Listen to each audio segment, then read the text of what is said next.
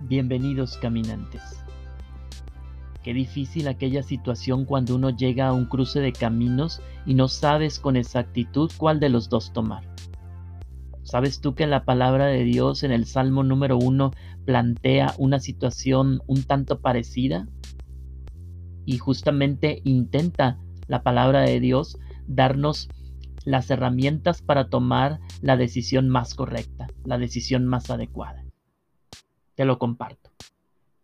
Salmo 1.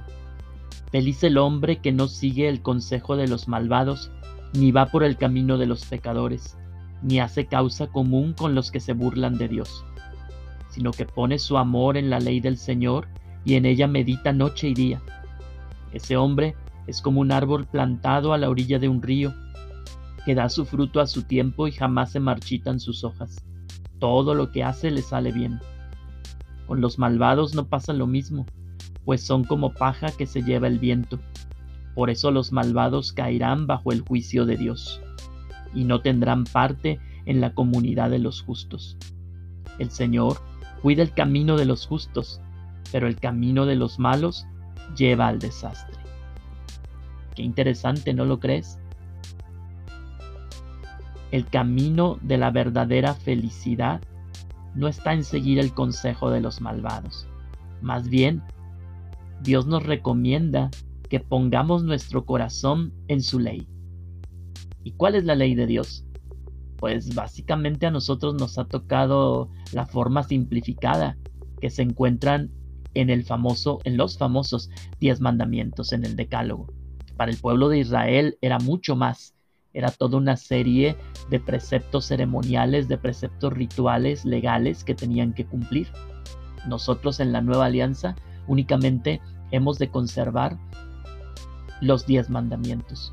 Y si te fijas, estos diez mandamientos no nos piden mucho, son simplemente para garantizar el mínimo posible, pues hemos de esforzarnos por cumplir esta ley del Señor.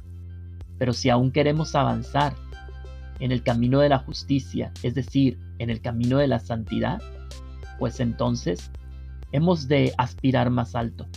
Y la propuesta de Jesucristo para llegar a ello se encuentra en el Evangelio de San Mateo, en el Sermón de la Montaña, concretamente en las ocho bienaventuranzas. Ahí está la clave y el secreto para alcanzar la auténtica santidad. Pero hoy por hoy, quedémonos con esta reflexión cuando estés dudando de qué camino tomar y cuál es la decisión correcta que tienes que realizar, acuérdate de esta reflexión que puedes encontrar en la Biblia, Salmo 1, fácil de recordar, Salmo 1. Feliz el hombre que no sigue el camino de los malvados, dichoso el hombre que pone su corazón en la ley del Señor, todo le sale bien, pues el Señor cuida el camino de los justos. El Señor nos acompaña en nuestro camino. El Señor desea que todo lo que hagamos nos salga bien. Es una promesa y Él siempre cumple. Hasta la próxima, caminantes.